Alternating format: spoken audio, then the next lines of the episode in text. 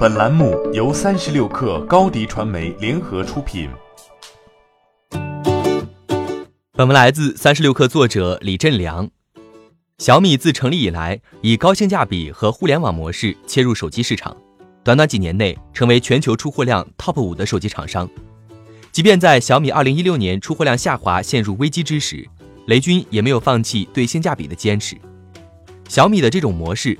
使其从零起步快速成为头部手机厂商，但也遭受了很多质疑。从业务方面，对性价比的过度坚持影响了小米手机向高端迈进的节奏。直到今年年初，小米才下定决心将 Redmi 品牌独立，打起性价比的大旗，从而放飞小米品牌冲击高端市场。但也有人认为低价是小米的原罪。魅族创始人黄章在评价小米九的定价时就做过如此评价。想冲高端，但眼高手低，见惯了高不起来，见人见己见行业。近日，互联网资讯博主也在微博上质疑小米的低价模式，并称小米是低价误国。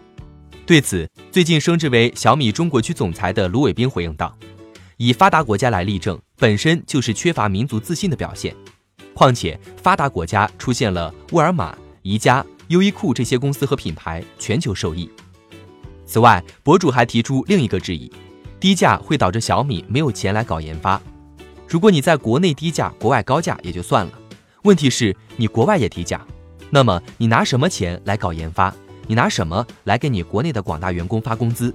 你拿什么来帮助中国制造在海外树立高端品牌形象？卢伟冰对此回应：小米有没有钱做研发，看看小米财报就可以。